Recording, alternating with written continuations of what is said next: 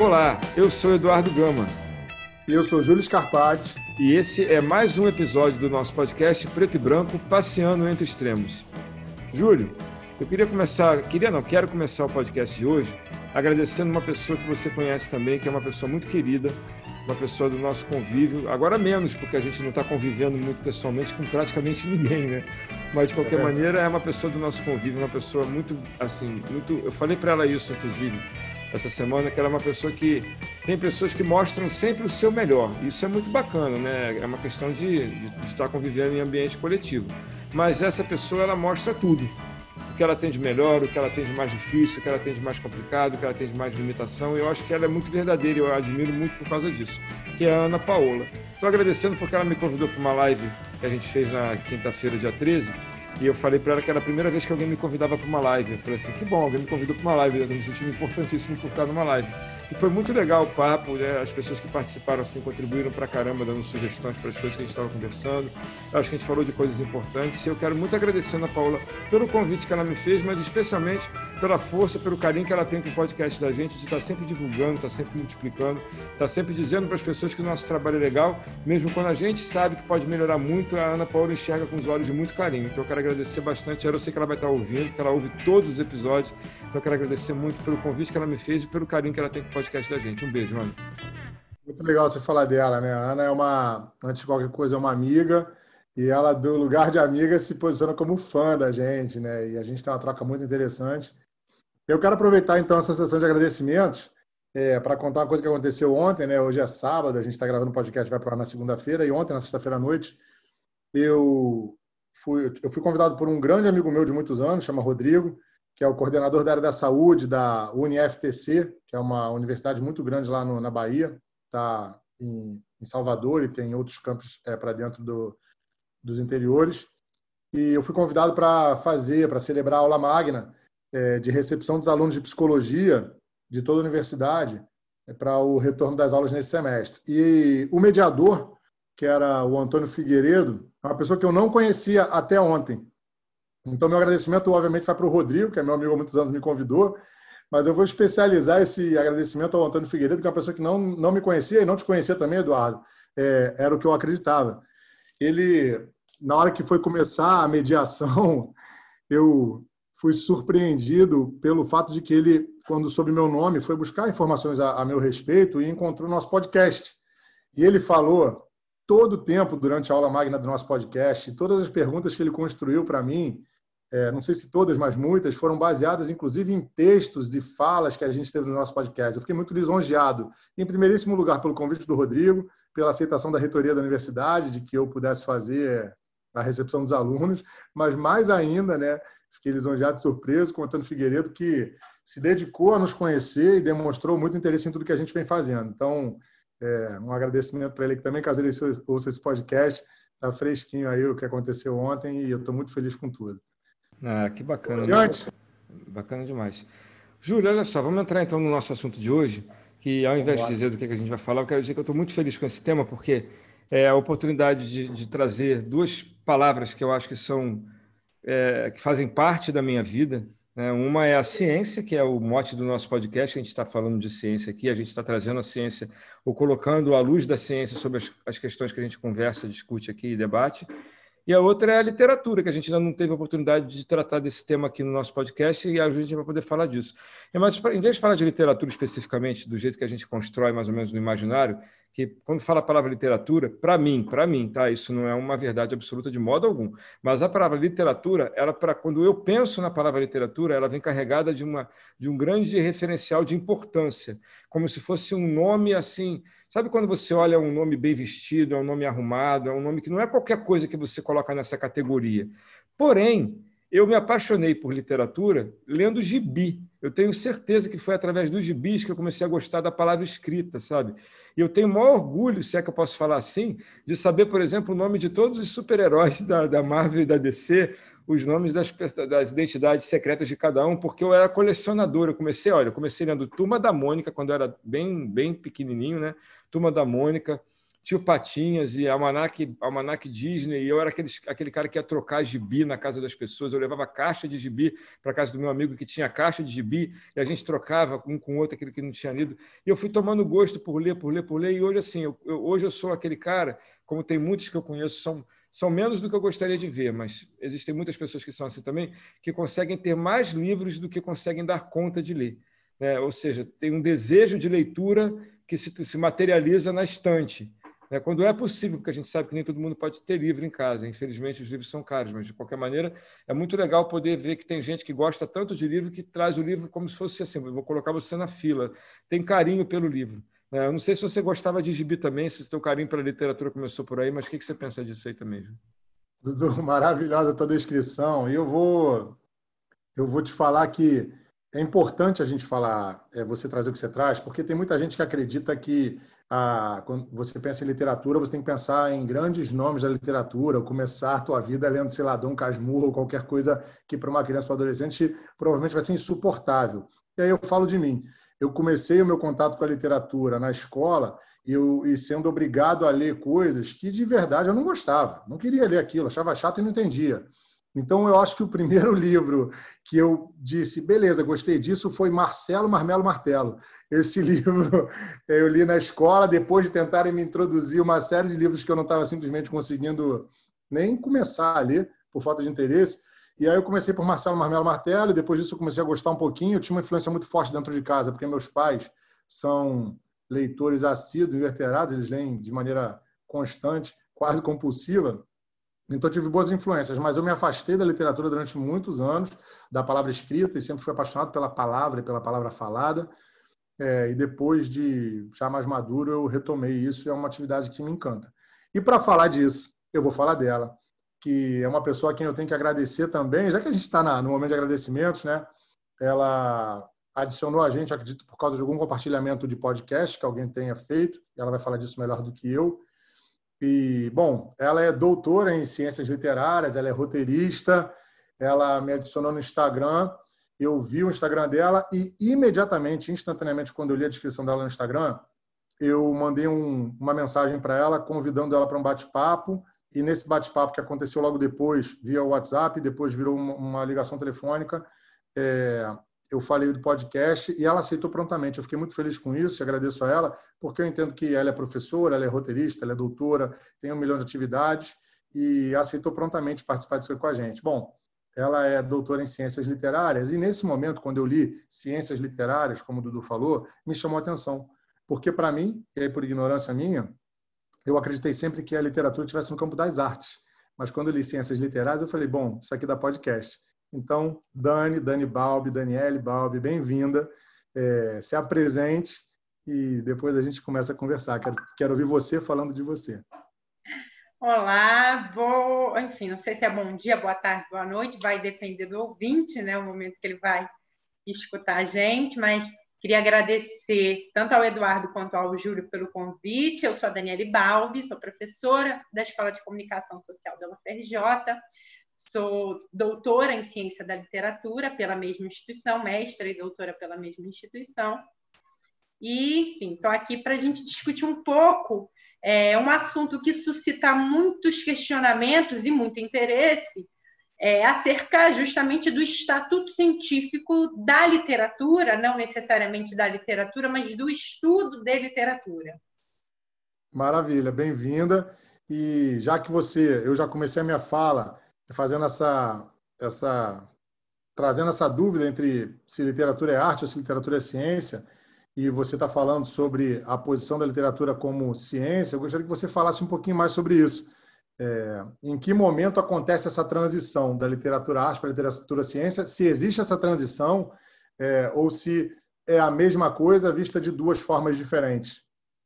Exatamente. Na, na verdade, a literatura é uma arte é, é um material humano que responde aos anseios e à vontade do ser humano instruído e constituído enquanto sociedade de produzir arte. E a partir daí a gente pode perseguir diversos estatutos que foram sendo construídos e derrubados ou questionados, ou provisórios ou mais permanentes sobre a natureza e a determinação mesma da arte, da arte enquanto produto humano.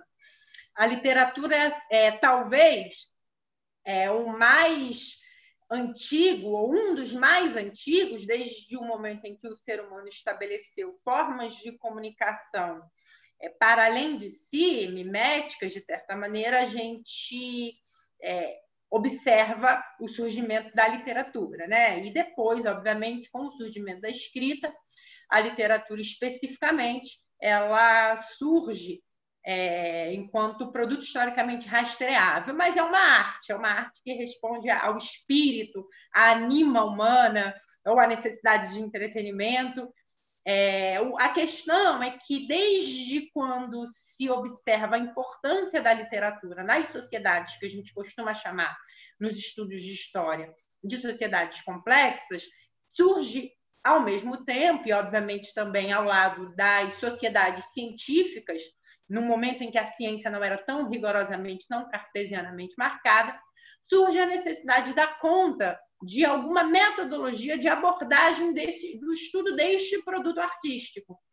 Então, a ciência da literatura, que só no século XIX, no século XX, vai ter este nome, ou vai é, apresentar métodos mais rigorosos, mais delineados, ela surge, na realidade, antes, muito antes, com é, o Aristóteles, ali no berço das formas mais é, primárias, não primitivas, mas primárias da, da ciência no Ocidente, que é a Grécia, a civilização grega, e o Aristóteles, com a sua posição de estudioso materialista, né, de um início de um materialismo, de um empirismo, um indutivismo, ele vai dar conta, dentre outras formas é, de ser ser humano, né, e outros estudos que estão, inclusive, na gênese epistemológica de outros ramos do conhecimento, também da literatura. Duas obras que são muito importantes. Óbvio que antes dele a gente já tinha uma série de debates sobre literatura e sobre as formas de arte que aconteciam de forma muito presente na, na sociedade grega e na sociedade helênica, né, especificamente, o caso da, da, da civilização grega. É, mas o Aristóteles ele vai recuperar as proposições do Platão e vai tentar dar a elas um rigor científico maior a partir do próprio método, né? Ao longo do desenvolvimento daquilo que a gente chamou de método aristotélico, ou método dedutivo-indutivo ou indutivo-dedutivo, ele vai tentar enquadrar a literatura a partir daí. E duas obras do Aristóteles ficam marcadas, marcam, na verdade, até hoje são é, talvez os textos, são os textos essenciais que nenhum estudante de arte, sobretudo estudante de literatura, pode deixar de recorrer, que são é, a retórica do Aristóteles e a poética, principalmente a poética, e é onde ele vai tentar responder a alguns imperativos é, da posição do esteta, do estudioso, sobre o que é a literatura. E quais os interesses desse estudioso, deste observador? São três, né? A produção da literatura, tentar responder exatamente como se produz ou como se deveria produzir a literatura, é, estabelecer métodos mais ou menos rigorosos ou mais ou menos é, estruturados, que podem, inclusive, servir a outros teóricos estudiosos da literatura, acerca da forma de análise desse material, ou seja, de que modo esse, análise, esse material poderia ser bem analisado, bem compreendido, e um terceiro imperativo seria dar, de certa maneira, alguns ditames e algumas orientações para crítica, para crítica literária. É, e é a partir daí que surge a, a literatura enquanto objeto de estudo. E no momento em que surge a literatura, que é um fenômeno artístico, que responde, né? porque artístico no sentido de que ela pode, mas não necessariamente tem uma, um fim pragmático, né? ela pode se consumir em si mesmo, né? na relação do ser humano com a obra. É, obviamente que ela tem outras finalidades, ela pode é, estar diretamente conectada a outros ramos da, da, da, vida humana, mas a arte, de modo geral, é aquilo que responde à anima humana, que responde é, a outras necessidades do ser humano que não são as pragmáticas, como se alimentar, como se locomover, enfim. É, mas o estudo da literatura surge, o estudo deste, desta arte específica surge mais ou menos nesse momento, pelo menos da forma como nós hoje, no século XXI, conseguimos, é, de certa maneira, recuperar, enquanto germen justamente desse, desse rigor ou, ou dessa tentativa de análise a partir da análise, da crítica e da produção. O Aristóteles estava mais preocupado ali, naquele momento, é, com instruir os produtores de literatura a partir da observação do sucesso, empiricamente, portanto, das obras no seu momento, no momento em que ele escrevia, e, obviamente, é, interlocução direta com o público. E ele vai, curioso, que na poética ele, ele é uma obra inacabada, mas ele privilegia, ou pelo menos é, ele se detém num primeiro momento, a gente não sabe o que viria depois, da forma dramática. E ele estabelece em, outro, em outras obras é, os três gêneros da literatura, né? tanto na retórica quanto na poética, os três gêneros da literatura são estabelecidos a partir desse estudo: o épico, que seriam é, os exemplos canônicos de maior sucesso, de maior circulação, de maior importância e impacto na sociedade helênica, a Ilíada e a Odisseia, do Homero, é, a, a, o gênero lírico, né, que estaria muito ligado a, a, ao acompanhamento da lira, né, enquanto um instrumento articulador e arregimentador de uma camada letrada e da aristocracia grega, são as poesias especificamente, que têm um ritmo, né, os pés, e que são e ele começa né, a pensar no estabelecimento de algumas normas de diversificação, e o drama, que seria a ação, que seria uma literatura feita com a finalidade de ser encenada. Ele se atém especificamente no drama, não à toa. Era o, ele começa dali porque era o gênero mais popular na Grécia, é, no período helênico ou pós-helênico, que é quando Aristóteles vai é, produzir especificamente as suas obras, né? já, já ali na, na, no ocaso justamente da, da civilização grega. E ele, é, portanto, vai estabelecer alguns critérios de análise da literatura que até hoje são muito são ferramentais muito importantes para quem se propõe a estudar essa arte e, portanto, fazer ciência da literatura. Quais são esses ferramentais? Basicamente, né, são conceitos que, como catarse, que seria a finalidade, qual é a finalidade última da literatura, já que não é uma finalidade tão observável, tão pragmática, né, que não tem, é, não, não é um dispositivo mecânico.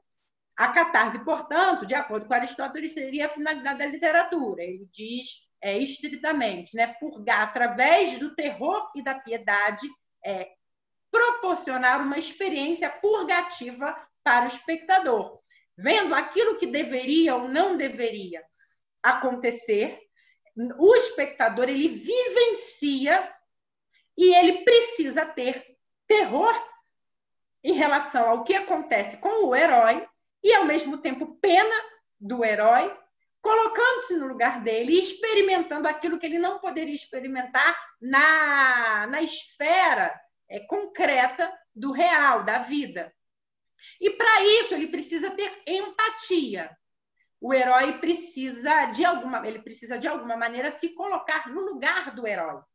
É, e, e, e, portanto, o herói precisa falhar, mas não muito é como Aristóteles determina o que seria a experiência humana. É Todos é quase um roteiro, né, Dani? É quase uma construção de um roteiro Sim. isso. Exatamente.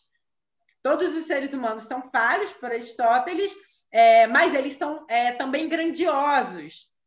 E, nesse sentido, nós nos identificamos com o herói. E a identificação é um outro instrumento importante, né? um conceito que vai ser um ferramental importante ao longo do estudo e do estabelecimento da, da ciência da literatura. E a, e a, e a mimesis, especificamente, que é a possibilidade do poeta, né, do escritor, de, no caso do escritor de drama, ou de epopeia, ou de roteiro, é, conseguir captar do real aquilo de forma mais crível possível, uma, um espaço, no espaço de brevidade, alguma possibilidade de ficcionalização. Ou seja, é a verossimilhança, porém não é verdade, não precisa ser uma imitação e não pode, inclusive, ser uma imitação rigorosa do real, é porque precisa de alguma maneira ser maior do que a vida menos ordinário do que a vida. E aí entram as causalidades aristotélicas ligadas ao estatuto heróico do personagem, do, dos protagonistas em cena, né? E, heróico tanto no sentido da posição de classe dele, quanto dos valores, dos brios que esse herói vai ter, que também serão é, possibilitadores da identificação, e a partir daí ele posiciona, ele articula algumas, é, algumas indicações que serão muito, muito problemáticas. Primeiro, porque são muito potentes, são resultado de uma análise muito acurada do material literário, no sentido da sua estrutura, e do efeito que a literatura provoca nos seres humanos, que é um efeito é, de uma, que causa uma sensibilidade, que é, causa um impacto na alma, no espírito, ou na psique, como queremos hoje nós contemporâneos, no ser humano, é, que é, lida diretamente ou movimenta diretamente o espaço das paixões. É, porém, o Aristóteles ele parece, ele é muito assertivo na escrita da poética e da retórica, onde ele vai estabelecer alguns esquemas de é, figurativização, porque ele está muito inserido no seu momento e está dialogando, de, de certa maneira, com os produtores que virão, utilizando, inclusive, peças emblemáticas, né, como o Édipo. Mas Sim. o problema é o seguinte, que logo imediatamente as proposições do Aristóteles elas foram tomadas no tom, pelo tom, na verdade, como é, regras. E principalmente né, no, no período mais crítico da alta Idade Média e da baixa Idade Média, é, se com a recuperação dos gregos né, e com a tentativa da escolástica de é, fazê-los dialogar com os dogmas da cristandade para estabelecer alguma possibilidade de rigor científico naquele período, que não fosse somente o dogma religioso, eles uhum. vão imprimir o Aristóteles enquanto regra. E aí isso, obviamente, tem impacto em todas as ciências e também na literatura. Então, é questões como unidade de ação, ou seja, é, e que a gente vê no roteiro, inclusive. A gente precisa ter alguns personagens poucos, precisa acontecer no espaço, que o Aristóteles vai chamar de revolução do Sol, que é um dia. É, precisa ter uma unidade de ação, quer dizer, unidade de ação de tempo e de lugar. Você, o, a vontade do herói precisa ser única, clara e objetiva. E tudo que acontece na peça precisa convergir para a vontade do herói, ou para a perseguição do herói, ou ter um fio narrativo, um fio condutor muito evidente. É, essa é a unidade de ação. E a unidade de tempo, né? um tempo que seria é, as 24 horas, ou a Revolução do Sol, que na verdade ninguém sabe o que é essa Revolução do Sol. Né? E o lugar. Tudo isso a gente pode perceber, por exemplo, que é, é mais do que prescritivo, descritivo, porque ele colheu do, principalmente do Ésquilo, do Sófocles, né, mais como é, alçado aí como modelo por excelência pelo próprio Aristóteles, e depois do Eurípicles. Mas por quê? Porque é, do ponto de vista da movimentação das personagens no palco, na esquene grega, é, você precisava ter um lugar determinado e as coisas precisavam acontecer num grau de tensionamento muito grande para que você enquadrasse apenas a resolução do conflito. Até porque as peças eram encenações de mitos é, sobre os quais já se conhecia tudo. Então, o Aristóteles foi tomado como é, prescritor de regras, quando, na verdade, ele as descrevia mais. Ao longo da. No final aí da Idade Média, né, uma série de debates sobre a natureza da arte, a natureza da própria imitação, da mimesis enquanto imitação ou criação, a dicotomia entre poieses, que seria o, o livre exercício da capacidade de criar, versus a mimesis, que deveria ser, é, de forma muito superficial, o rigor e a atenção mais detida à realidade. Esses debates animaram, inclusive, os tanto os críticos quanto os produtores de arte, não apenas, não de forma restrita à literatura especificamente, mas a arte como um todo, né? a pintura, a própria escultura, a dramaturgia estritamente e a literatura de forma lata. É, e, enfim, ao longo também da, da, da, nossa modernidade, a gente tem muitas querelas, né? E aí tem é, a querela dos antigos versus os modernos, que advogavam os modernos advogando é, por uma arte mais livre, menos rigorosa, que pode estar relacionada, né, aquilo que se configurou como estilo barroco, né, em contrapartida, o estilo clássico ou neoclássico, que tenderia a ver o Aristóteles como é, um ditador de regras e, portanto, acabou-se através dele estabelecendo-se outras regras mais rigorosas do que aquelas que estão na poética, que vão encaminhar tanto o que deveria o dramaturgo, o escritor, o, o poeta fazer é, em termos de forma, em termos de conteúdo, e essa, essa discussão vai se arrastando. Para a gente não se alongar muito, a gente chega no século XIX, quando essa questão está é, mais agudizada, né? E, e, você tem um movimento romântico, que foi um movimento filosófico, político e artístico, é, e o impacto que o movimento romântico acarreta na literatura, na ciência da literatura, não, não exatamente na escrita da arte literária, mas aqui focados na, na no impacto que os românticos é, vão ter na ciência da literatura é justamente a maior liberação das formas de produção da arte e da, e da análise da literatura. Então, outros materiais que antes eram mais formais né, e outras formas de se pensar ou de se estabelecer na realidade o que é uma boa obra, uma boa literatura, vão se descolar de algumas questões e querelas que até meados do século XIX, né, o início do século XIX, eram frequentes, como a mescla de gêneros, né? Eu poder é, construir poesia é, ao mesmo tempo em que eu tenho interpelação, interlocução, discurso direto dentro de uma obra que eu considero estritamente lírica, né? É, ou é então uma dramaturgia que sendo lírica, né, em que os diálogos são líricos, pode ser interceptada de certa maneira por diálogos em prosa. Isso, obviamente, a depender de cada realidade nacional e da força maior ou menor que é, aquela cultura literária se liga aos ditames aristotélicos e às regras que até então eram mais rigorosamente observadas.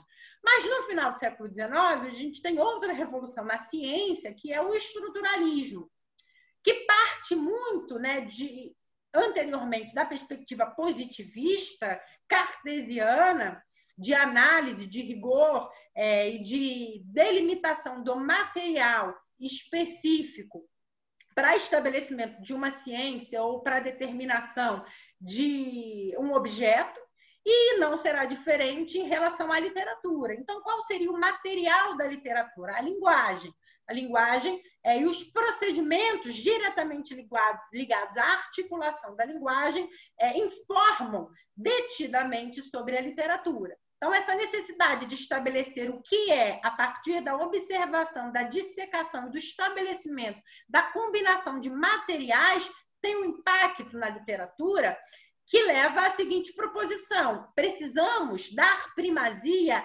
articulação da linguagem. É nesse momento que o Ferdinando Saussure, é, estabelecendo o método é, sincrônico de estudo da linguagem, inaugura a linguística e no final do século XIX até talvez ali a década de 30, 40, a linguística passa a ser é, o, o, a, o ramo da ciência de modo geral que tem um grande prestígio, que empresta método para outras ciências humanas e até algumas ciências exatas, mas sobretudo a antropologia, a sociologia, e que vai catalisar os estudos de literatura que até ali estavam mais ligados ao universo da crítica do gosto, e ao universo da, da produção pública, né? ou da validação é, de um artista ou de um movimento, ou seja, estavam mais ligados, a grosso modo, a uma filosofia não rigorosa da estética,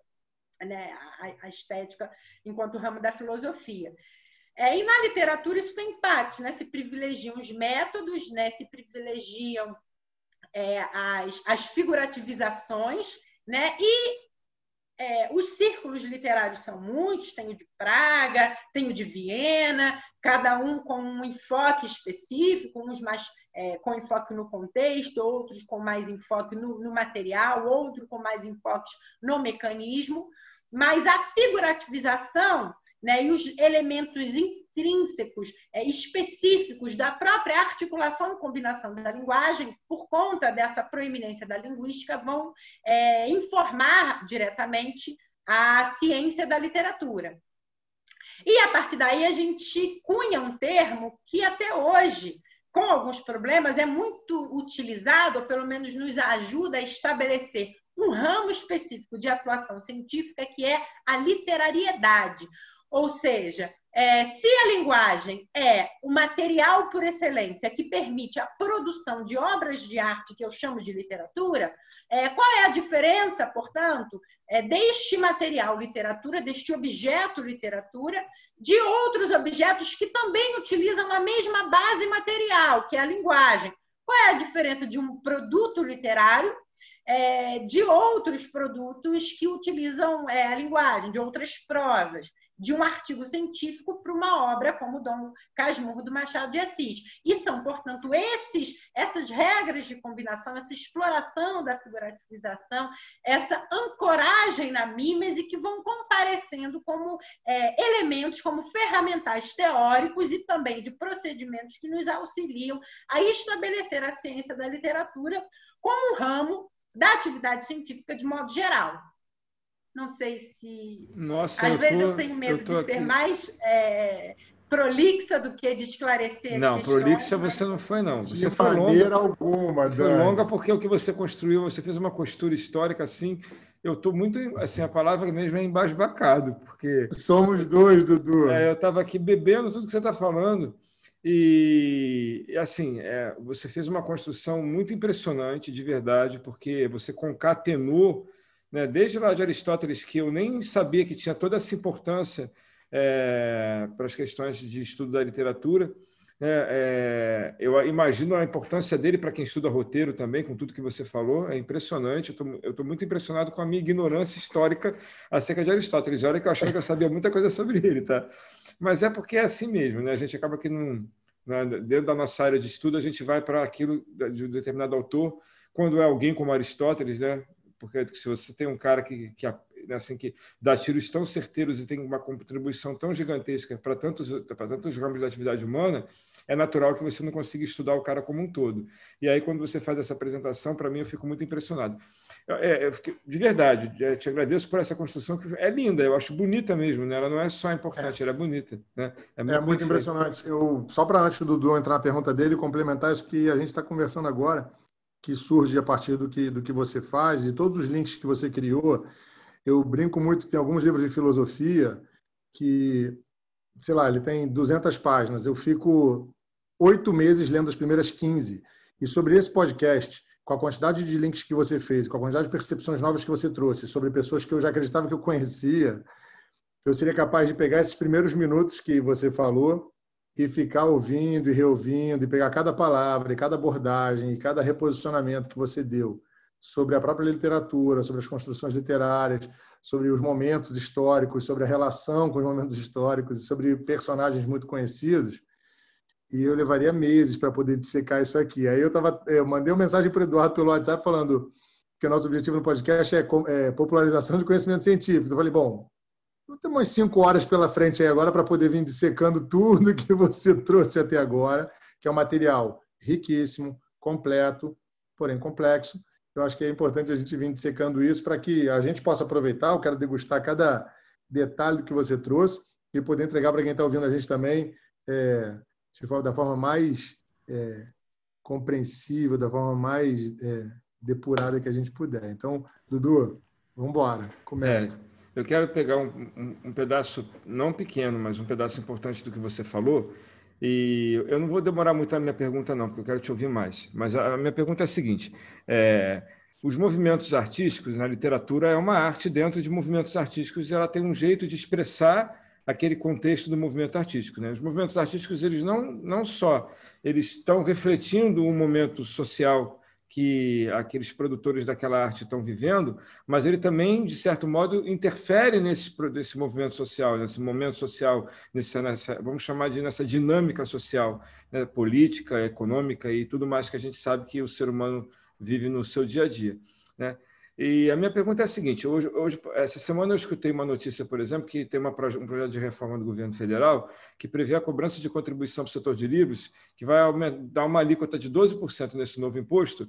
E eu escutei na reportagem que os livreiros estavam se organizando porque ia tornar inviável a existência de livrarias, por exemplo. Já, o lucro deles é, eu acho que com o que é hoje, sem essa proposta, é em torno de 4,5%, eu acho, foi o que eu me lembro que eu escutei, tá? Posso estar falando um número que não é muito preciso, mas o mais importante é que, eu, isso eu tenho certeza, eles disseram que com essa oferta a gente vai ter uma situação em que é, é, vai, ser inviável a existência de livraria, porque ela não tem como, com esse imposto, não tem como ela funcionar e ela gerar qualquer tipo de diferença entre o que você gasta e o que você recebe.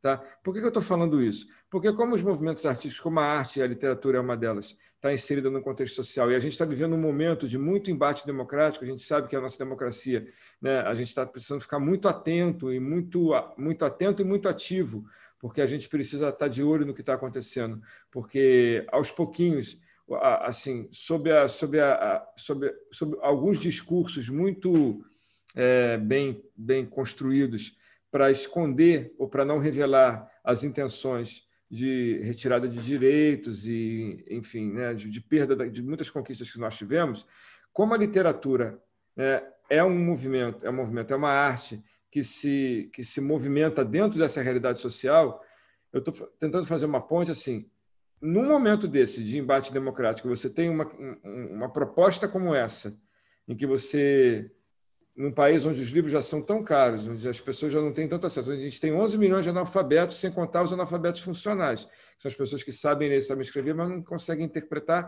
porque não tiveram oportunidade de ter acesso a, uma escola ou a, a algum estabelecimento, algum tipo de recurso que permita elas fazerem uma, uma leitura mais crítica daquilo que elas têm contato como produto literário. A minha pergunta é: qual é o papel da literatura, se é que ela representa algum papel de um modo, de um modo é, a contribuir na luta por, dos movimentos sociais, especialmente das minorias, né? E no momento em que a democracia talvez se sinta um pouco, a gente esteja vendo que a democracia está abalada, que a democracia está precisando de, de que a gente cuide dela de um jeito mais ativo, qual é a contribuição que a literatura pode dar se é que há uma, se é que existe essa possibilidade, se isso é uma, eu não estou querendo naturalizar, a, arte tem que fazer alguma coisa, não é isso não. Eu estou perguntando, é papel da literatura também ao longo da história se movimentar nesse sentido dos produtores de literatura, enfim, eles se movimentam e como é que a gente que é que eu não sou um escritor, eu não sou um poeta, eu não sou um cara ligado à literatura, mas eu sou um cara que consome literatura e que aprende com ela. Né? O que que a gente pode é, de que maneira a gente pode aprender e como é que se relaciona esse aprendizado com essa uma proposta como essa de retirada de, de possibilidade de ter livrarias para eu poder frequentar e, enfim, mesmo com dificuldade, poder acessar os livros. Não sei se eu falei muito, mas você entendeu o que eu quis perguntar. Espero que sim, né? Eu acho que sim, eu vou tentar também responder, porque acho que não é uma pergunta simples, mas é uma questão latente e angustiante. É, eu acompanhei com muito horror essa medida da taxação dos livros, é, porque primeiro porque são eles, essa medida representa uma tentativa é, do, do ministro da, da Economia de não conduzir a reforma tributária sobre aqueles que mais concentram renda no país, num primeiro momento. No segundo momento, parece a alguns, e eu tendo a crer que pode ser também, uma provocação a um setor é, da, daquela chamada intelectualidade, os formadores de opinião, ou, de modo geral, todos aqueles que contribuem com o debate público saudável, é, para que nós sejamos, de certa maneira, encurralados. Né? Aqueles que consomem livros ou que têm a, a, o hábito de frequentar livrarias, de algum modo, que se relacionam em alguma medida com os livros, são pelo que as pesquisas apontam, né, o setor escolarizado, que está rompendo, que está se colocando frontalmente como opositor ao governo do qual faz parte, por, por óbvio, o ministro da Economia. E nos pareceu que, além da tentativa de não avançar sobre aqueles que concentram renda, fortuna, é, ou seja, construir a possibilidade de uma taxação progressiva, de um imposto progressivo, ele também é, matando dois coelhos numa mesma cajadada, avança sobre nós, né? É, talvez uma bravata, aí uma tentativa talvez de nos encurralar, aqueles que é, são abertamente opositores ao governo. Esse é um primeiro dado que eu acho que aponta para um problema mais estrutural, ainda sobre a, a, e diretamente à medida do ministro da Economia, Paulo Guedes, e sobre a, o país, né? É, o Brasil ele tem uma disparidade no sentido da escolarização. O, o Brasil é um país extremamente desigual e um dos índices que demonstram isso é a disparidade em termos do, do tempo médio de escolarização, do tempo total de escolarização da população que é mais agravado quando a gente observa, né, ou fica mais, é mais flagrante quando a gente observa especificamente a faixa, parcela da população que teve acesso ao ensino superior. E quando a gente né, tenta ainda, é, sobre este número percentual muito reduzido, fazer verificações, a gente observa que a parcela que teve acesso ao ensino superior de qualidade ela é ainda menor. Então, o Brasil é um país profundamente desigual, desigual em todos os sentidos, em todos os é, níveis em que se mede é, os índices de desenvolvimento humano, que se desdobram né, os índices de desenvolvimento humano, sobretudo é, o grau de escolar, nível de escolaridade, de escolarização da sua população. E esse trauma, na verdade, sustentou, acredito eu, de, por muito tempo, é, uma elite muito fechada em si mesma, que produzia e consumia cultura, onde os livros, né, ou a circulação de livros de modo geral, se dá, e o restante da parte da população que não tinha acesso, que não, é, não é, era não circulava nesses ambientes onde se produz e se consome livros. Então, é, Infelizmente, é um preço alto que a história cobra sobre a população de modo geral, é, por conta dessa cisão e dessa dificuldade do poder público de entregar educação de qualidade para a maior parcela da população, né? uma alfabetização que seja um letramento que funcione, e, e, fazer, enfim, a inclusão cultural, uma tentativa de horizontalização dos bens de cultura dos bens intangíveis e materiais que ela produz e que a forma. É, e não tem jeito, né? A gente, para avançar enquanto civilização, nos marcos que sejam da sociedade de mercados, né? Eu tenho problemas com a, a propaganda da sociedade de mercado, mas ainda para avançar nos marcos da sociedade de mercado, nós precisamos enfrentar é, este é, componente da sociedade de classe, da sociedade desigual brasileira, que é a disparidade em termos de acesso à educação e grau de escolarização. É, um outro aspecto que eu acho que está também presente na sua, no seu questionamento, que é o como a literatura pode se engajar, com os produtores de arte especificamente, podem se engajar é, politicamente. Isso é um debate também espinhoso, que poderia aqui durar muito tempo. Né? O que é literatura engajada, o que é literatura comprometida. De modo geral, toda literatura é e recebe influxos do momento em que ela é produzida. Ela é um, um material é, fortemente historicizado, inscrito no contexto de produção em que ela se dá e atravessada pela conjuntura específica que lhe dá faticidade. Né, pelas tensões do período e, obviamente, pela posição ideológica mais ou menos evidente ou mais ou menos consciente dos, dos seus produtores, dos seus autores ou do seu autor. Né? É, então, ela vai sempre, de alguma maneira, é, apresentar ainda que no nível mais profundo, na subestrutura, esses conflitos. É, e aí, a, a depender do grau de consciência, da autoria, da produção, você pode apresentar uma literatura mais engajada ou menos engajada.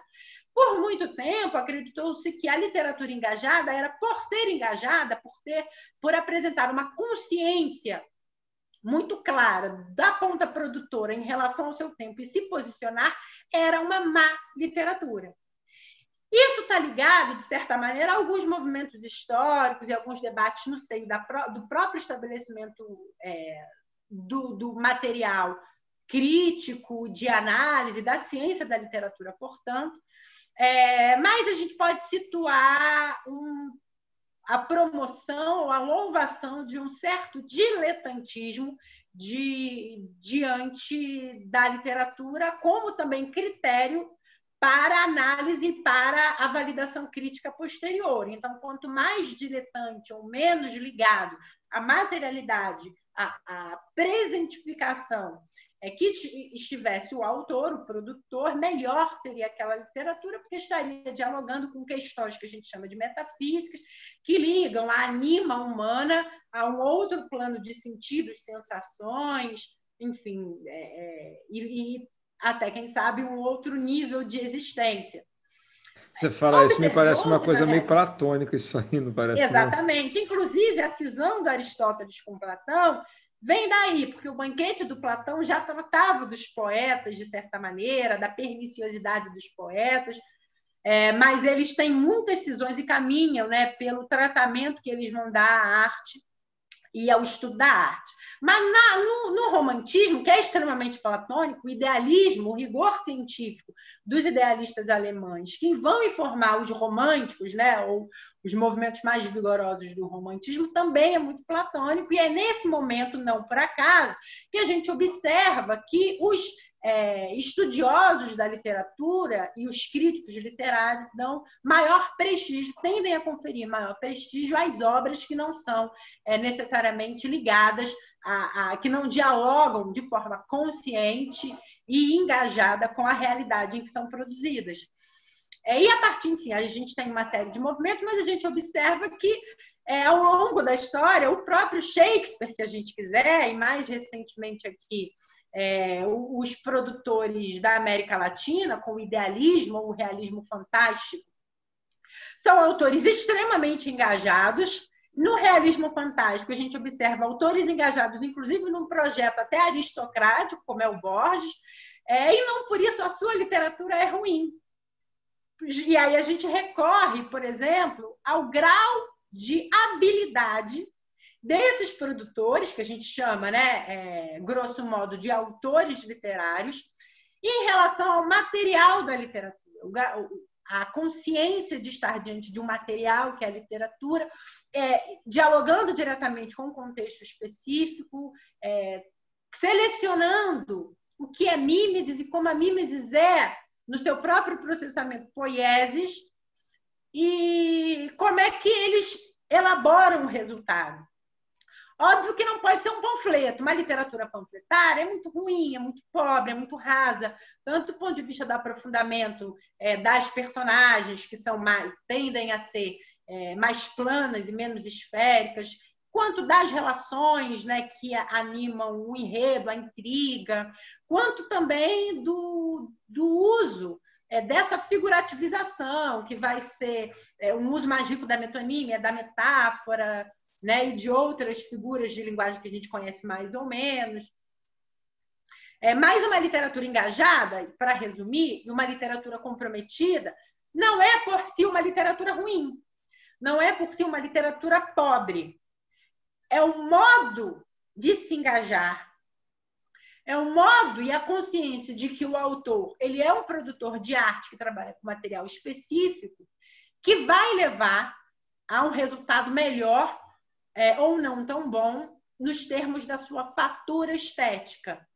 Né? É, mas, e aí, Shakespeare, por exemplo, era extremamente comprometido com as mudanças que se observavam no final do período elizabetano, que já conduziam ao poder, ao prestígio e, consequentemente, poder político da burguesia local. Né? Ou seja, ele era radicalmente antimonárquico, apesar né, de se relacionar com a aristocracia, e, tá, e isso está muito evidente na configuração dos seus personagens, dos seus conflitos.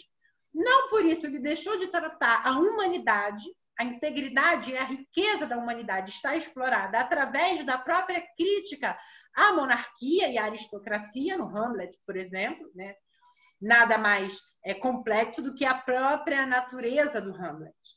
É, e nada mais humano, grandioso é, e, e, sensível, não enquadrável, que a história do Hamlet, ao mesmo tempo em que ela é absolutamente precisa no sentido da historiografação. É, ela reflete com muita consciência do Shakespeare as questões políticas, econômicas até e sociais que são tensões do seu período final é. do século XVI, entrando no XVII. É, isso tudo para dizer que a literatura pode ser uma boa literatura e pode ser engajada e pode ser antifascista. Maravilhoso, obrigado. Júlio. Maravilhoso. E aí eu vou te fazer uma provocação. Eu escutei, eu escutei a pergunta do Eduardo, escutei toda a tua introdução, é, é, tua primeira fala que você disse agora. E aí fica vindo muita coisa na minha cabeça e eu vou, eu vou te repassar uma provocação que eu escuto constantemente a respeito do posicionamento da ciência e, do, e, e de onde se constrói ciência, para quem se constrói ciência. E aí, pensando nessa, né, nessa dualidade da literatura-arte, da literatura-ciência, e nas formas de construção dela, nas formas de, de, crítica da literatura, nas formas de avaliação da, da literatura, de o que é uma literatura boa, o que é uma literatura ruim, e entendendo que tudo que você trouxe até agora a respeito da literatura, desde a tua primeira fala até a sua última palavra, é, coloca a literatura como uma ferramenta política, uma ferramenta de expressão social, uma ferramenta de compreensão, descrição, expressão social. E a gente fala, você traz desde a da literatura à arte como algo é, que está relacionado à contextualização da própria época, é o que você estava terminando dizendo agora, até quando você falou de, de da você fala de Aristóteles, quando você fala de Platão, você está falando também da aristocracia da época de, dos gregos, né? A gente fala da, a gente está pensando, a gente fala dos filósofos gregos como se na Grécia parece que existiam oito pessoas, né? Mas não existiam oito pessoas na Grécia. Existiam milhares de pessoas, se eu não me engano, talvez até milhões. Era a maior cidade, a maior polis da época. E a gente está sempre citando os mesmos porque era aristocracia, era uma sociedade escravagista, machista, né? Quem era considerado cidadão era cheio de restrições. Isso se, vem se repetindo ao longo da história da construção da, da civilização moderna e a gente cai no dia de hoje. Quando a gente vem trazendo desde lá de trás até hoje uma, eu vou usar a palavra que você trouxe, né, um empobrecimento na minha percepção da literatura. Esse empobrecimento ele vem acompanhando e talvez construindo um empobrecimento da subjetividade. E aí voltando na pergunta do Dudu, até da busca da literatura que você diz, né? Quando Paulo Guedes ataca o livro, ele não está atacando mais pobre que já não consome, ele está atacando uma classe que hoje se contrapõe a ele, que é talvez quem consome e produz a arte literária. A arte literária se expressa de muitas formas, inclusive no cinema, né, na roteirização de um filme. E há algum tempo atrás, eu acho que foi o El País, é, lançou uma matéria falando que Hollywood vem repetindo os mesmos seis roteiros há mais de 100 anos. E isso vai criando também, reforçando é, os estereótipos que você falou, do Ícaro, do Orfeu, tem todos os roteiros construídos a partir da figura da jornada do herói ou do anti-herói, dependendo de como ele está construindo.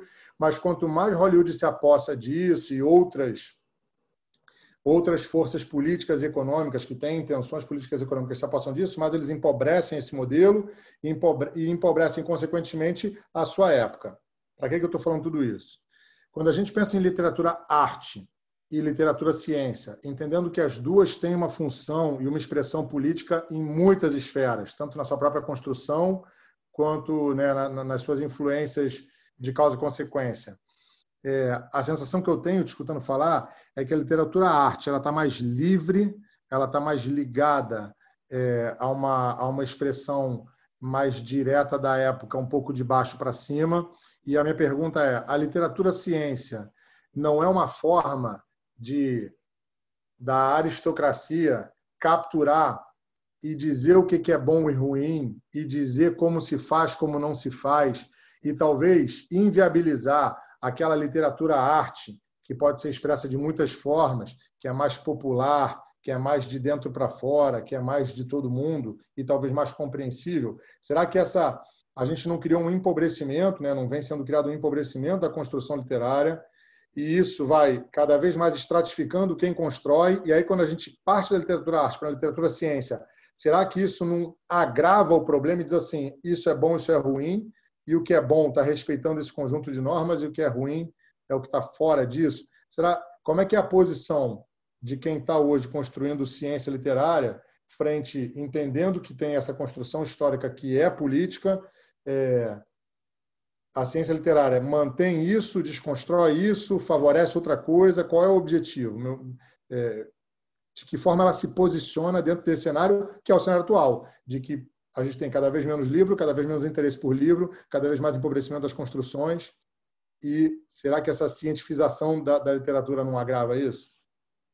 Nossa, muito complexas as perguntas e eu fico imaginando assim, em aulas assim.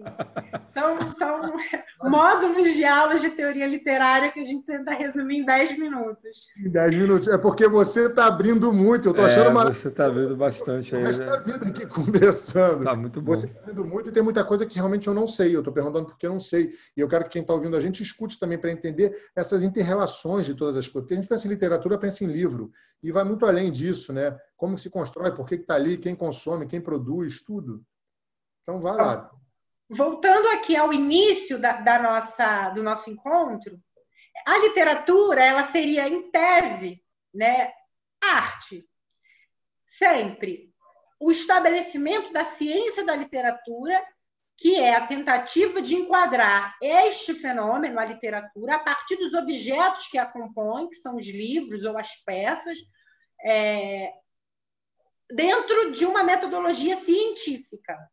E a partir daí a gente observa a literatura e cria é, conceitos operacionais que vão informar a necessidade de se produzir ou de se criticar, de se analisar e criticar. Pensando muito, né, que a literatura ela também serviu e serve até hoje de base para outras artes ficcionais, como o cinema e o teatro especificamente, que lida com a literatura a partir da dramaturgia, né, da escrita dramática, é, esses, esses, é, essas observações que se formaram enquanto conceitos operativos ou conceitos chaves, elas vão ser apropriadas dentro de cada universo de produção.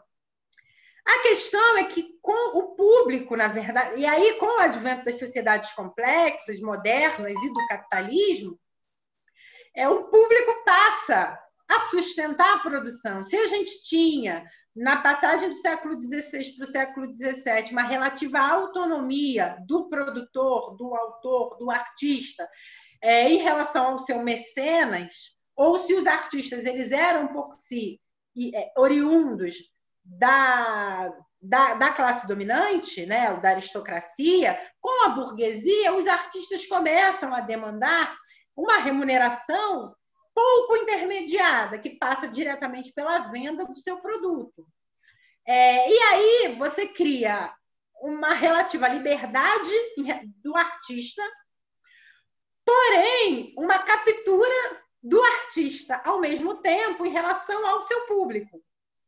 E aí você precisa, na verdade, negociar com o público, a depender é, do quão essa literatura deve ou é feita para ser consumida e de que forma, em larga escala ou em escala mais reduzida. Mas aí criam-se muitas querelas de difícil resolução. É, um, por exemplo, o senso comum diz que a facilitação da jornada do herói, dos conflitos, né, em torno da exploração da intriga na superfície, tendem a engajar um público maior. Sim.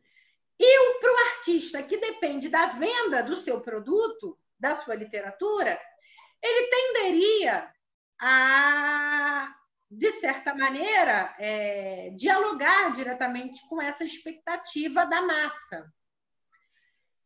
Alguns autores, estudiosos da literatura, principalmente aqueles que a gente vai chamar da escola crítica, ou da escola de Frankfurt, né, que vão cunhar o termo indústria cultural, eles vão tentar mapear essa facilitação da arte, da literatura, é, ligada ao advento da sociedade de classes na era da indústria cultural é, e vão determinar, portanto, que uma literatura mais fácil, mais mainstream, está ligada é, a essa necessidade do artista de agradar um público cada vez menos escolarizado e mais adestrado por uma série de materiais literários, e aí extrapolando é, para o cinema especificamente, que é a forma de circulação de ficção é, por excelência desse nosso tempo, é, menos rigorosa.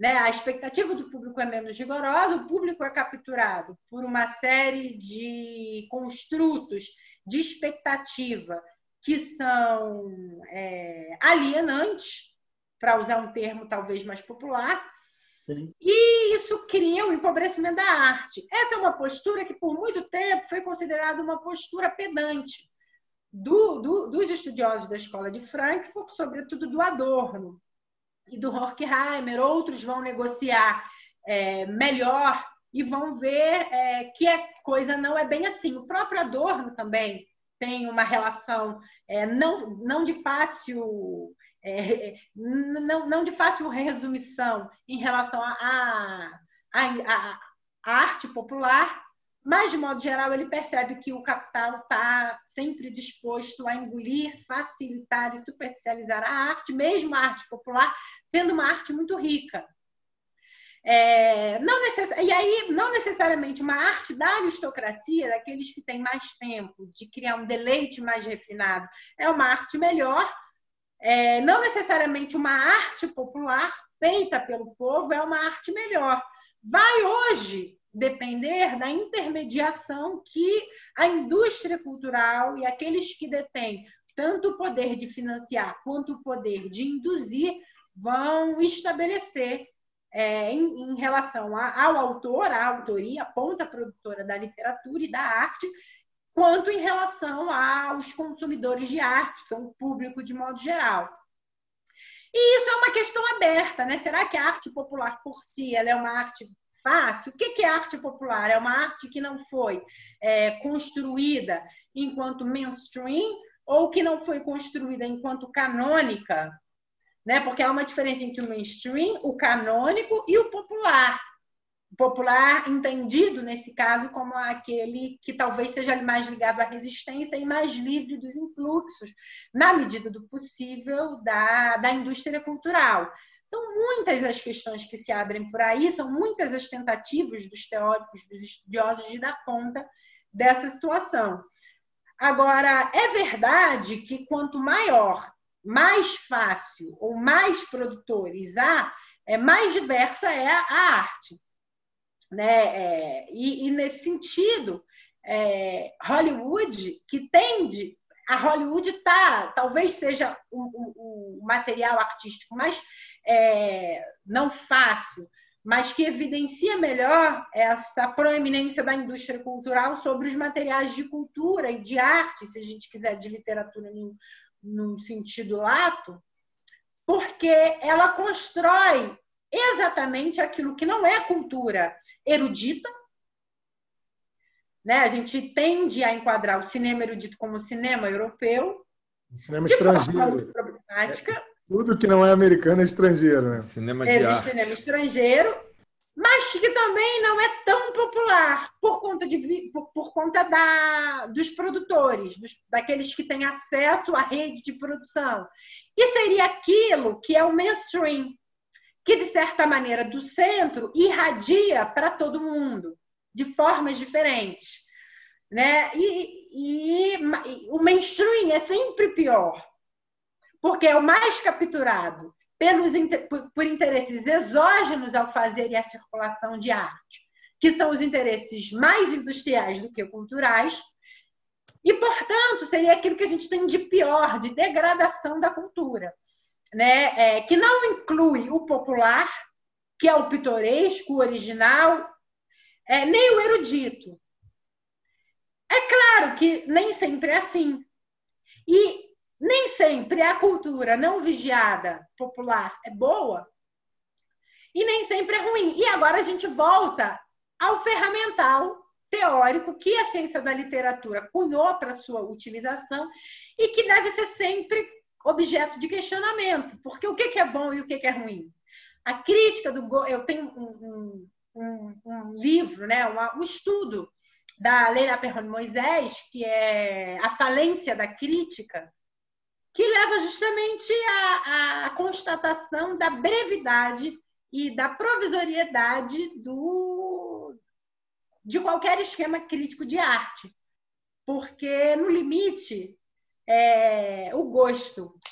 Mas o que, que constrói o gosto, né? Aí a gente mais três horas conversando. Exatamente. O gosto ele é natural, ele se estabelece mais ou menos natural. Natural não é da época, nós somos sujeitos sociais mas é o quão esse gosto é vigiado e, e, e retroalimentado por uma indústria que depende do gosto para sobreviver.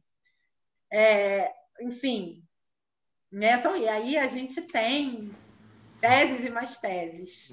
Dani, deixa eu te perguntar uma coisa. É, que eu fiquei curioso quando você falou lá na tua primeira fala. Você falou sobre o conceito de literalidade, não é isso?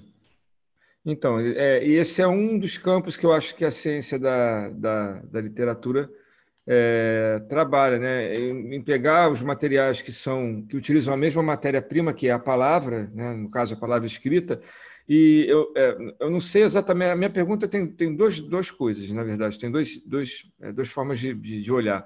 A primeira é assim: é, qual é a relevância da gente estabelecer esse, esse, essa, essa divisão entre o que é literatura e o que não é, a partir desse conceito de literalidade? Porque é, é, com pouco esforço a gente pode ir para uma certa é, discriminação. É, porque você. Quem é que define na verdade, ah, são os pesquisadores e tal, né? são os pensadores e as pessoas que discutem sobre isso, mas é muito fácil se apropriar disso para poder dizer que alguma coisa não é uma obra literária, por exemplo. Né? Então, essa assim, qual é a relevância dessa categorização? Se eu posso chamar isso de categorização e qual é a relevância dela? E a segunda tem a ver com um pouco do que você falou agora, nessa tua, tua última fala agora, mas de qualquer maneira.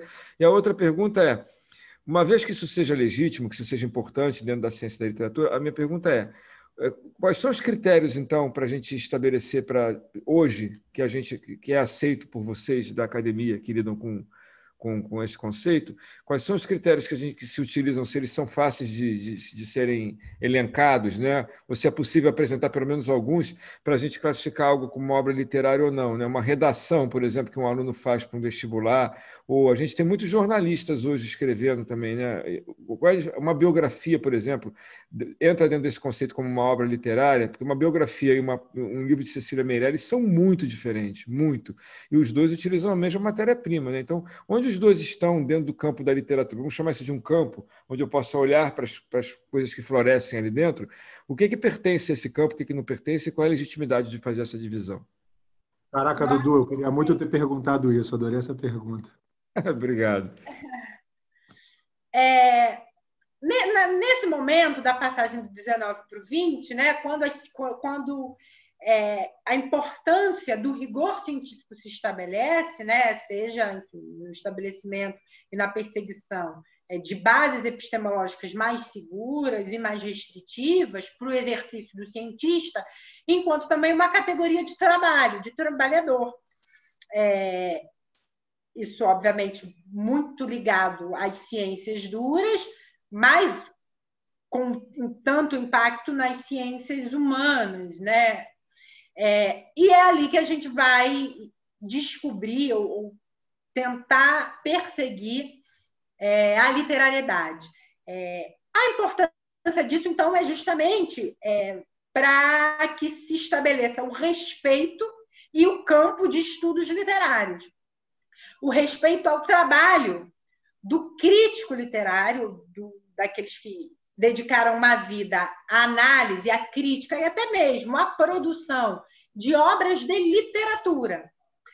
É, o que, que, é a literariedade? Né? Primeiro, é, é tentar comparar, e o método comparativo nesse, nesse momento ele é importante, mesmo que ele seja é, um dos divisores daquilo que é sincrônico e daquilo que é diacrônico, principalmente no âmbito da linguística, mas o método comparativo ele importa muito para estabelecer aquilo que é e aquilo que deixa de ser, o que não é, né? que tem é, matéria em comum, ou que tem características em comum, mas onde, para observar o recorte, onde algo é alguma coisa e não é outra.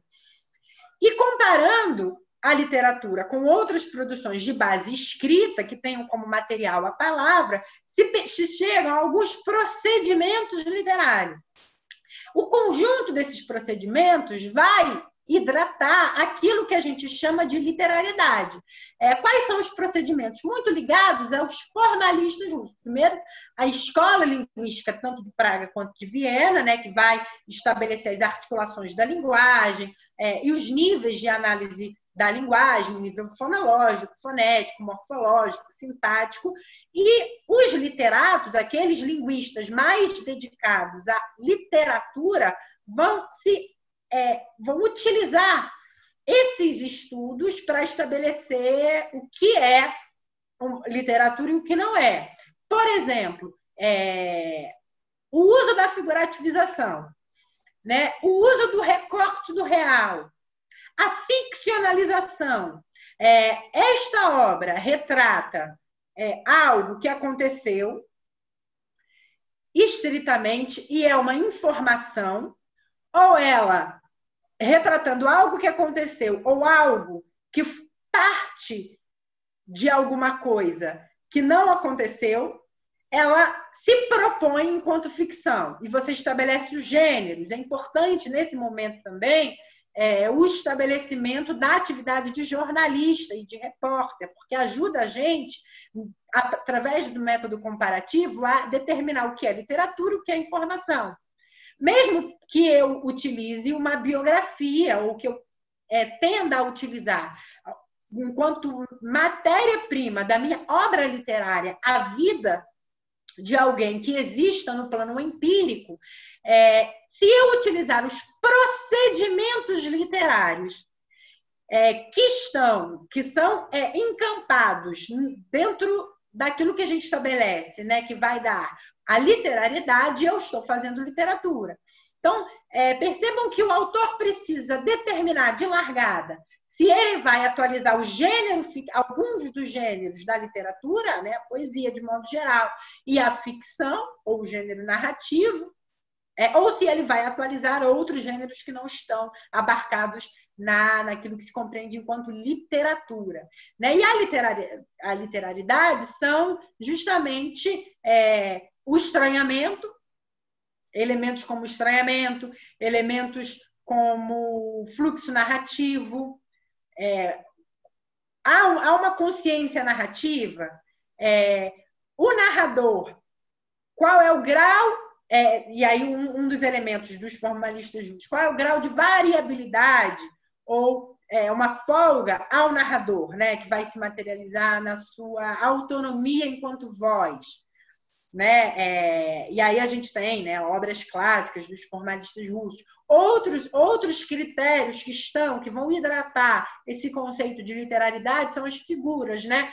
A metonímia, estabelecer com mais precisão o que é uma metonímia, o que é uma metáfora, o que é uma sinédoque, uma sinestesia, é, uma hipérbole, né? E perceber o quão esses recursos figurativos são importantes e participam da costura sintática da obra. Né? É, e aí, conceitos como é, posição do discurso, quem fala nesta obra, né? quer dizer, esse é o discurso indireto, mais livre, que está diretamente ligado à autonomia reflexiva, portanto, o surgimento criativo deste narrador. Né? Esses elementos, né? e aí o conceito de polifonia, na verdade, quantas vozes participam e criam uma atmosfera específica. Essa atmosfera tem lastro na concatenação sintática da obra, ela é mais ou menos consciente. Né? Este, perceba que são muitos critérios que são empregados é, de formas é, que, que têm origem em muitas reflexões, mas que tentam, através do estabelecimento da linguística, é, serem costurados num, dentro de um único conceito que abarca né, é, diversos procedimentos, que é o conceito de literalidade, mas todos eles tentam é, entregar proeminência à linguagem. Logo depois, a gente tem o estruturalismo russo, o perdão, o estruturalismo francês. Se o formalismo russo está mais ligado aos procedimentos é, da morfologia, né? Então são é, como em tese, né? Porque são de formas muito diversas. Mas é, como é que a morfologia e a combinação é, dentro de cada vocábulo vai ser responsável, ou restrita a uma sentença, vai ser responsável por criar esse por, por é, empregar esse estatuto de obra literária a determinada obra, depois, com o estruturalismo francês, a gente vai perceber é, que, o quão a articulação sintática da, da, obra como um todo e a sua posição é, em relação a outros gêneros, o diálogo produtivo que ela estabelece com outros gêneros, vai determinar justamente a perseguição ou a validação do conceito de literariedade.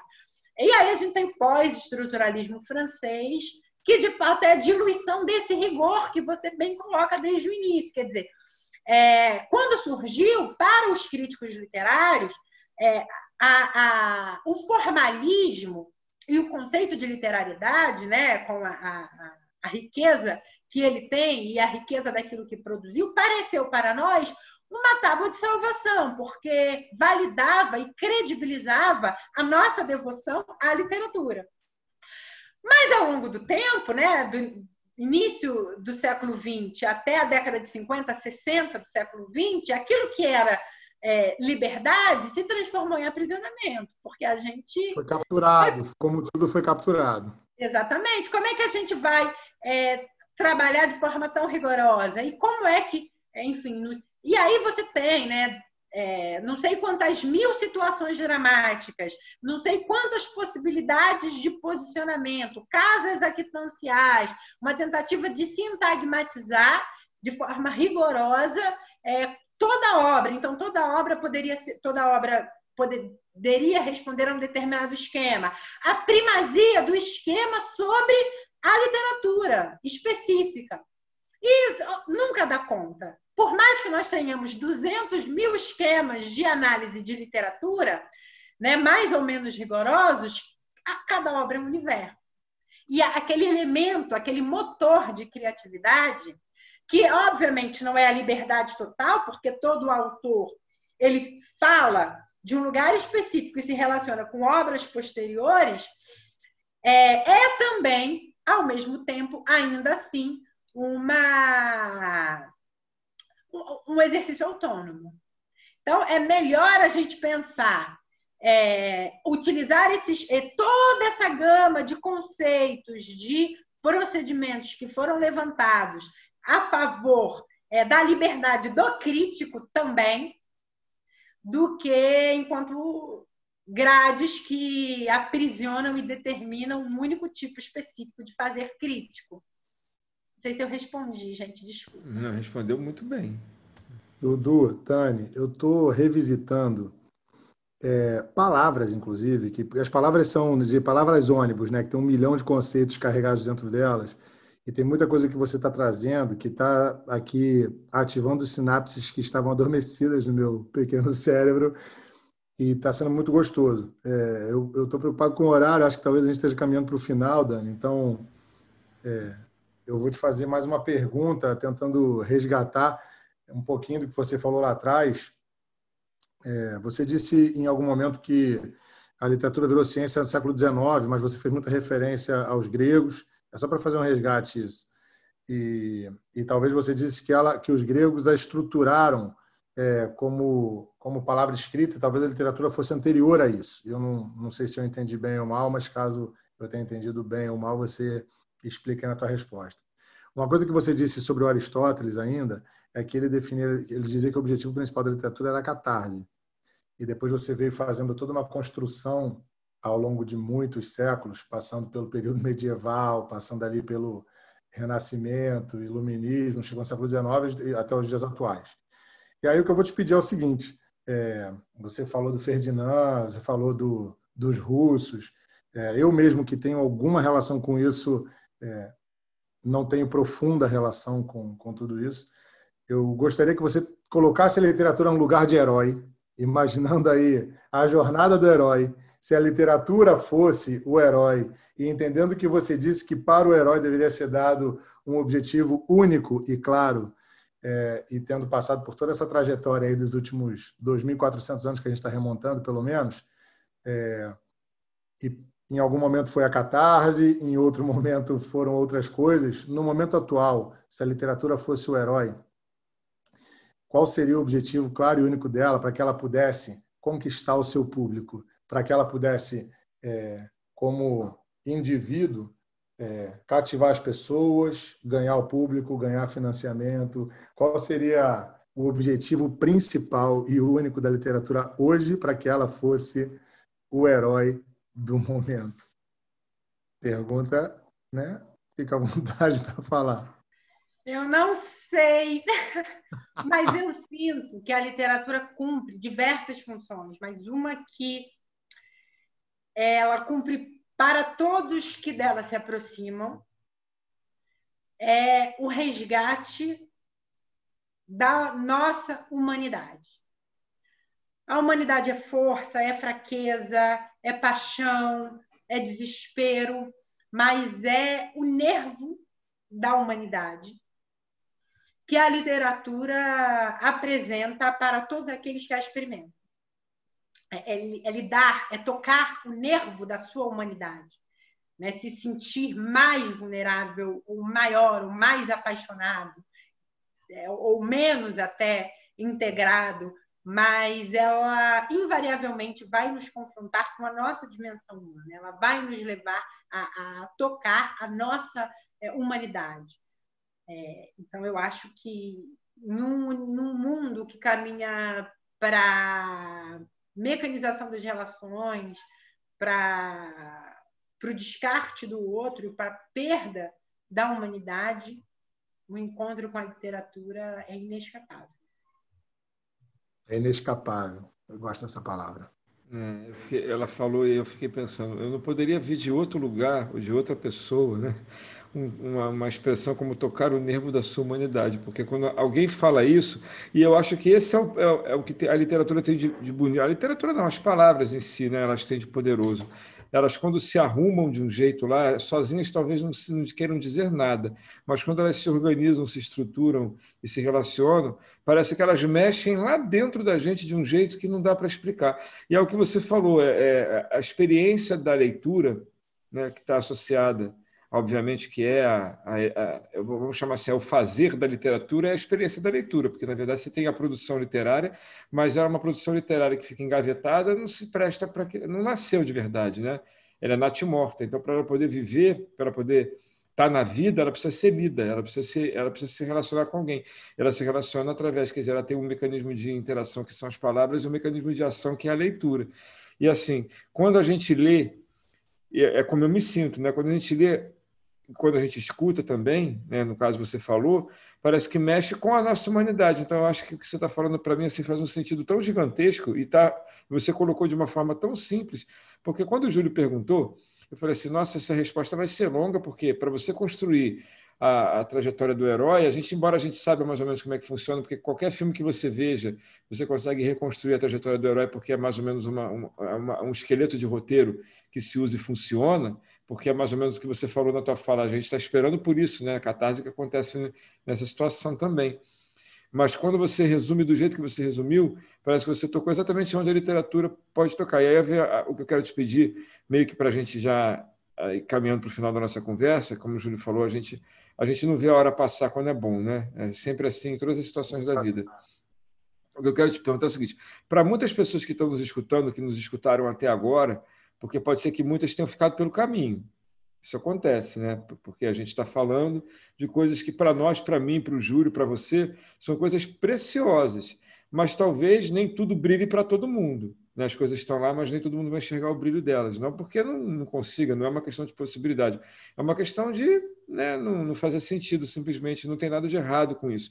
Mas como brilha para a gente, a gente quer que brilhe para todo mundo, porque a gente vê exatamente nessa, nesse poder da literatura de tocar o nervo da nossa humanidade, eu queria te pedir para você dizer assim, para quem não, para quem não, não, não tem o hábito de interagir com a literatura, para quem acha, como eu falei lá no começo da minha primeira fala, que, que, quando pensa em literatura, pensa em algo muito bem vestido, muito bem arrumado, muito imponente, muito importante, muito distante de você, quando na verdade ela se manifesta numa simplicidade de uma poesia, muitas vezes. Né? Talvez quatro, quatro estrofes falem mais do que tudo que você tenha lido até agora, porque tocou no nervo da sua humanidade, que é o que você está dizendo. E eu não estou querendo falar isso de um jeito piegas, assim, porque não é mesmo, sabe? Eu acho que é o que ela é. Então, eu queria te pedir para dizer, por que, que você diria, o que você pode dizer como uma cientista literária? É o nome que a gente usa é esse mesmo, cientista literária? É isso, pode ser esse, né? Então, como uma cientista crítica literária, literária. É, como uma crítica literária, mas ao mesmo tempo uma pessoa tão envolvida na vida e na emoção com o que a literatura traz, o que você poderia dizer para quem não tem, não tem a oportunidade de enxergar esse brilho, para começar a olhar que tem mais coisas ali à sua disposição do que você talvez tenha pensado? Você que eu digo quem está te ouvindo. Ah, é, é. se permitam ler. Não precisa ser uma, não precisa ser nada. Só algo que te interesse ou a possibilidade de um dia, por alguma razão, abrir algumas páginas e se deixar levar. Eu acho que é, tem muitas questões, né? A literatura, é, ela, ela é uma experiência difícil. É, ela nos confronta. Né? Então, se permitam se confrontar. A literatura é um universo, há uma série de universos na literatura muito poderosos. É, Mãe, eu tô, eu tô gravando um podcast, depois eu te ligo. Dudu, não pode cortar isso, isso tem que ir para o ar. Não, eu não vou cortar isso de jeito nenhum. Está falando de é... se fosse a minha terapeuta, ela ia dizer que não tem acaso, né? Ela falou assim, assim ela trabalha com pois fenomenologia, é. a gente está falando de emoção e a sua mãe te liga, isso não... eu vejo uma coincidência linda, é o que eu vejo, mas não vou cortar não, vai lá. Ah, que isso, a literatura ela é uma experiência extremamente emotiva, ela fala, ela ativa sensibilidades que a gente às vezes não quer, não quer experimentar, não quer passar por essa experiência. É, e muitas vezes, né, claro que a gente tem é, uma pouca inclinação, um, um estímulo muito baixo a, para a formação de leitores. Mas muitas vezes não é só isso, muitas vezes é a dificuldade da entrega à literatura que impede que a sujeita ou o sujeito se aproximem dela. É, mas a literatura é melhor, entre todas as aspas, né, tenho extremo respeito à minha terapeuta e aos terapeutas de modo geral, mas a literatura ainda é mais reclusa que a terapia, porque é você e alguém que não está ali, pelo menos não de corpo presente naquele momento. Então, vale a pena. Obrigado. Júlio, você quer dizer mais alguma coisa? Dani, eu só quero te agradecer porque né, assim, os finais que emocionam são os melhores. E o seu, assim, é muito emocionante. Para mim, pelo menos é. Obrigado, viu? É uma, é uma fala maravilhosa. E quando você traz a literatura como possível processo, entre muitas aspas, é, também terapêutico, é você se enxergar quando está com medo de se revelar ou quando não tem consciência, não consegue se expressar a partir da linguagem e a partir do seu próprio idioma, é, e você se lê nas palavras de outras pessoas, você se lê nas palavras escritas ou você se lê em alguma obra literária expressa no teatro, no cinema, é uma possibilidade de, de se reconhecer humano. Então, assim como o Dudu, eu fiquei emocionado com a tua fala final porque corrobora com muita coisa que eu acredito. Eu trabalho com psicologia, estou me lançando, fiz uma transição de carreira muito forte, me lançando agora a trabalhar com psicologia. E a psicologia é a cura pela fala. E a literatura é uma forma de fala, é uma forma de expressão. E o que a gente busca de verdade é tocar o nervo humano. E achei essa definição uma ressignificação do Aristóteles. É uma, uma forma moderna. Vou deixar isso escrito lá no, na hora que eu estiver fazendo o postzinho. Aristóteles ficou para trás, agora é Dani Balbi quem diz o que, que é literatura e ao que, que ela se propõe na sua jornada de herói. Muito bom poder participar com vocês desse podcast, colocar a literatura num lugar onde eu realmente não a enxergava, mesmo eu que tenho uma relação de respeito, admiração, carinho e desejo com a literatura, não enxergava ela de todas essas formas que você trouxe, Dani. Então, para mim, foi muito enriquecedor. E eu te digo o seguinte: é, prepara essas aulas aí que você falou, que as nossas perguntas geraram um monte de aulas, que você é um dos alunos lá para poder discutir, falar sobre, sobre detalhadamente sobre tudo que a gente abordou aqui, porque esse podcast eu tenho a sensação de que a gente conseguiu abordar muitas coisas, especificar algumas delas, mas abrir um campo para muitas é, outras é, conversas. A gente abriu um monte de portas e a gente quer passar por elas. Então, já tem dois é. inscritos na turma. Eu quero Pode transitar por essas portas aí. Parabéns pelo teu trabalho. Você falou que foi criada na FRJ e eu tenho certeza disso. A sensação que eu tenho é que você esteve em todas as salas, de todas as aulas da UFRJ durante toda a sua vida, porque tudo que você trouxe, a quantidade de links que você fez da ciência da literatura com todas as outras áreas do conhecimento humano, é muito impressionante. De verdade, obrigado por isso. Obrigado, Dani. Mas não tem a minha dica cultural?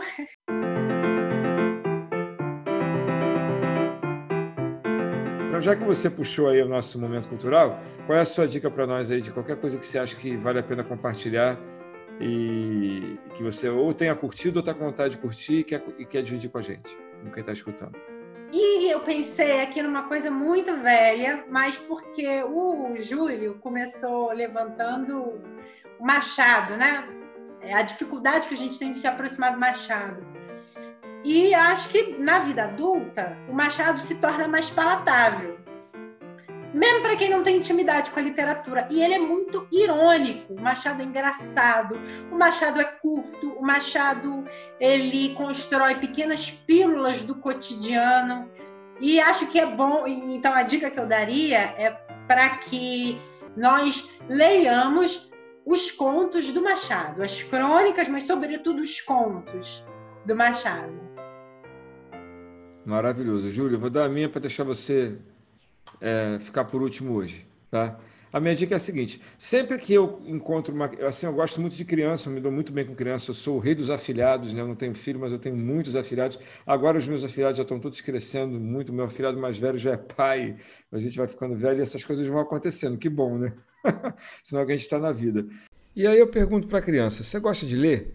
Aí a criança responde: hum, não gosto muito, não, tio. Aí toda vez que eu vou recomendar uma leitura, eu sempre recomendo o, o, tal do Aventuras do Capitão Cueca, que eu mesmo nunca li, mas as crianças adoram isso. Só que essa não é a dica que eu quero dar, não. A dica que eu quero dar é que a gente conversando, eu resgatei uma coisa lá da minha infância, da época de colégio, que a professora pediu para a gente ler. Um livro que eu tenho certeza que ela pediu, um outro que eu acho que eu fui correr atrás. Um é Memórias de um Cabo de Vassoura, do Orígenes Lessa, que é um livro assim, Orígenes Lessa era um um cara que era jornalista, ele tem uma obra grande, eu não sei qual é a qualidade da obra dele, mas ela tem uma qualidade emocional, pelo menos para mim, porque eu me lembro desse livro até hoje. E assim, se eu gostei, é, já valeu a pena ter lido. Porque como criança, se eu li e gostei, é, essa é a proposta. Para mim, a proposta da literatura para uma criança é que ela leia e ela goste, que ela queira ler outro. Eu acho que é isso. E aí a gente começa assim, né? Porque se a gente, toda vez que for andar de bicicleta, a gente cair, a gente vai ficar com medo da bicicleta, mas se a gente der uma voltinha com rodinha, alguém segurando do lado e alguém empurrando, não precisa ser uma grande bicicleta nem andar muito rápido, não. Só precisa que a gente goste de andar de bicicleta. Então, acho que foi isso que o Memória de um Cabo de Vassoura me trouxe. Eu vou deixar só esse, porque a, a Dani já sugeriu o Machado com as crônicas e contos. Eu estou com origens dessa, com a minha, revisitando a minha infância, ao invés de recomendar o Capitão Cueca, eu acho mais legal recomendar uma coisa da minha infância mesmo, que é a Memória de um Cabo de Vassoura. E, Júlio, o que, que você tem aí?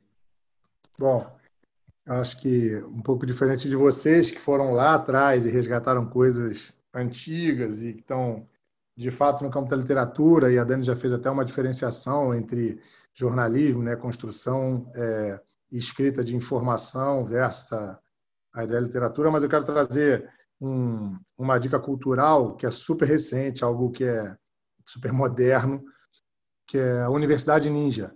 Eu hoje estou muito próximo do, do Mídia Ninja e dentro, nesse momento de pandemia, a, a Mídia Ninja, que é uma uma meu Deus, é uma mídia independente que tem muitos seguidores e que tem uma atuação em diversos campos. Hoje tem mais de 200 colunistas falando de tudo que a gente puder imaginar. É, ela criou, para o momento de pandemia, uma, um modelo de universidade online que é totalmente gratuito e para pessoas que estão querendo é, compreender a literatura na sua essência, as causas dela, as consequências dela, entender o momento que a gente está vivendo é muito importante. Então, lá existem muitas proposições, tem desde a Sônia Guajajara até o Haddad, tem um monte de outros convidados falando sobre uma série de coisas, desde política, economia, religião, sociedade, cultura, o que é cultura, quantas culturas existem. Então, eu estou participando, as aulas estão sendo maravilhosas, a gente recebe em casa, pode assistir a hora que quiser, e essa é a minha dica. Dentro do site do Media Ninja, tem uma, uma aba que é a Universidade Ninja, você faz um cadastro muito rápido e começa a receber é, muita informação, muito conteúdo, que eu acredito de verdade tem a ver com o nosso podcast, porque ajuda a gente a construir um pensamento crítico até para poder consumir literatura de todas as formas. Isso aí, Júlio, temos um podcast lindo, né? Pô, esse podcast aqui, cara. Tem tá uns que mexem com a gente, Dani. É, esse aqui é o que mexeu com a gente. É. Tá todo é mundo com a voz meio embargada. É. Obrigada, muito... viu? A gente é que agradece. E aos ouvintes, né, que chegaram até aqui. É isso aí, eles vão, eles vão curtir. E esse aqui é o, é o, tipo de podcast que o cara volta e ouve de novo, e ouve de novo, porque tem muita informação condensada nessa hora e meia aqui que a gente está conversando. Isso aí. Então, vamos ficar por aqui. Só para lembrar o pessoal que, tá, que acompanha a gente até aqui, que nos encontra nas mídias sociais no arroba podcast preto e branco no Instagram ou podcast preto e branco no YouTube e no Facebook. Tá? Obrigado a você que escutou até agora, que estava aí com a gente prestigiando e aproveitando. Tomara que você tenha se deliciado e se emocionado junto com a gente, porque para mim foi muito Dani, quer deixar uma mídia social tua? Eu uso mais o Instagram agora, que é de onde eu parto para as outras redes, né? Que é o arroba Daniele com I no final, ponto Balbi, B-A-L-B-I. Show de bola. Eu vou colocar na, na, na, descrição do episódio também, fica anotadinho lá para quem por um acaso perdeu aqui, tá bom? Então, Dani, mais uma vez, muito obrigado, um beijão, tá? É, obrigado por estar gravando com a gente num sábado à noite. Né? Nesse, nesse... Fazer, né? Eu pois é. na quarentena. Mas você podia estar lendo. Podia estar lendo, podia estar dormindo. É, pois é, isso Mas aí. Mas deu uma paradinha. Tá, Joia. Obrigado, obrigado, pelo carinho, verdade, obrigado pela disponibilidade. Um beijão, viu? Tchau, tchau. Beijão.